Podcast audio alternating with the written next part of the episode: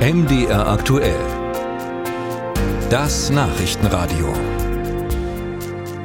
Diese Woche ist eine besondere Woche hier in Deutschland, denn in dieser Woche endet die nukleare Stromerzeugung im Land. Atomausstieg nach 62 Jahren. 1961 nahm ja das erste Atomkraftwerk in Deutschland seinen kommerziellen Betrieb auf. Am 15. April gehen die letzten drei Meiler vom Netz Neckar-Westheim 2, Isar 2 und Emsland. Wir wollen gleich darüber sprechen, über diesen endgültigen Atomausstieg mit Katrin Göring-Eckert. Sie ist Bundestagsvizepräsidentin der Grünen. Vorher wollen wir kurz hören, was Wirtschaftsvertreter sagen über diesen endgültigen Ausstieg. Claudia Plass. Wirtschaftsvertreter kritisieren den bevorstehenden Ausstieg aus der Kernenergie. Der Präsident der Deutschen Industrie- und Handelskammer Adrian sagte der Rheinischen Post, die Energiepreise blieben für die meisten Betriebe hoch, trotz gesunkener. Gaspreise. Auch beim Thema Versorgungssicherheit sei Deutschland so wörtlich noch nicht über den Berg. Nur mit allen verfügbaren Energieträgern könnten in den kommenden Monaten Versorgungsengpässe und steigende Preise vermieden oder abgemildert werden.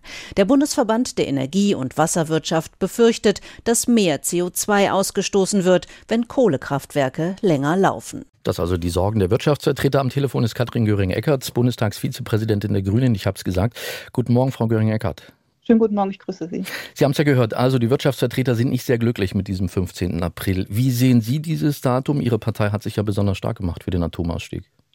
Ja, nicht nur unsere Partei, sondern alle demokratischen Parteien haben den Atomausstieg äh, beschlossen in unterschiedlichen äh, Schritten sozusagen, aber immer wieder. Und es hatte zu tun äh, mit der Gefährlichkeit von Atomkraft. Es hat aber vor allen Dingen damit zu tun, dass die Atomkraft eben auch eine fossile Energie ist, eine, die man aus der Erde herausholen muss dass sie gefährlich ist und dass sie nicht zuverlässig ist. Und deswegen ist es für die Zukunft ganz entscheidend, dass wir zu den Erneuerbaren Ja, Ja, Ja sagen und aus der Atomkraft jetzt endlich aussteigen. Sie hat auch keine wesentliche Rolle mehr gespielt, auch nicht im letzten Winter. Es war wirklich marginal, was gebraucht worden ist. Ja, aber diskutiert wird ja trotzdem, ob die Stromversorgung in Deutschland jetzt sicher sei, wenn Atomkraft wegfällt, als Faktor für die Grundlast, die man ja mhm. immer wieder dazuschalten kann, wenn sie gebraucht wird. Das würde ja dann wegfallen. Das ist ja das Gegenteil der Fall bei der Atomkraft, äh, weil die Atomkraftwerke kann man eben nicht zuschalten, sondern die kann man immer nur dauernd laufen lassen. Und man kann sie gerade nicht bei Spitzen dazuschalten. Dafür brauchen wir noch andere Energieträger. Da ist äh, Gas im Moment für die Übergangszeit noch der, die bessere Variante. Und was einfach das Entscheidende ist, wir wollen bis 2030 zu 80 Prozent Energie aus Erneuerbaren kommen, aus Wind und Sonne. Die stellen die Atomkraft schon lange in den Schatten, wenn man das so bildhaft sagen darf. Die sind zuverlässig, die sind da. Die fossilen Energien kosten Geld schon beim Fördern. Das bedeutet, bei Wind und Sonne die kriegen wir immer zum Nulltarif. Da brauchen wir die Anlagen und die Netze und deswegen ist das das Entscheidende. Aber jetzt heißt es ja auch, Kohlekraftwerke könnten eventuell länger laufen. Ist das für die Umwelt tatsächlich so viel besser?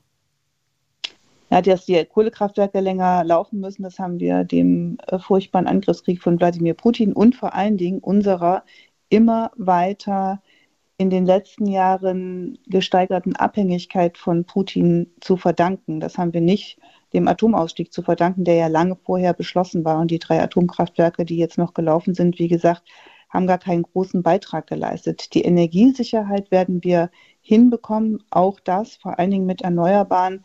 Und wenn man einmal ganz kurz nach Frankreich schaut, dann sieht man, dass die Atomkraft dazu eben nicht beigetragen hat. Warum?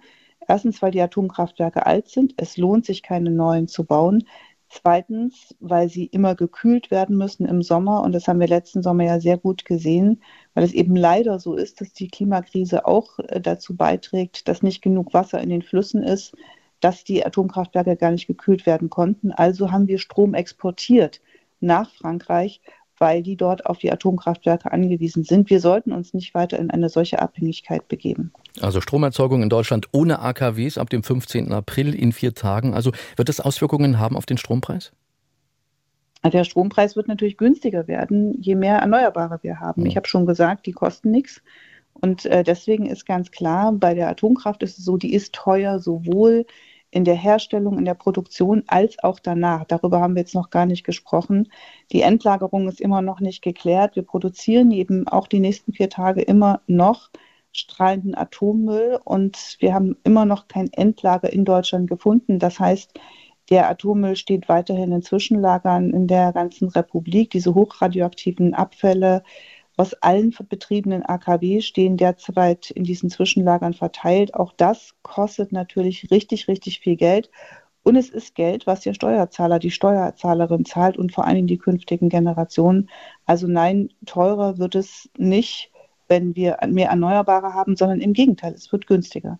Dann fassen wir noch mal kurz zusammen. Ab dem 15. April gehen also die letzten drei Meiler vom Netz. Das heißt für Sie ein guter Tag. Das ist ein guter Tag für die Sicherheit der Bevölkerung, für die Sicherheit der Energieversorgung und vor allen Dingen auch für die Zukunft.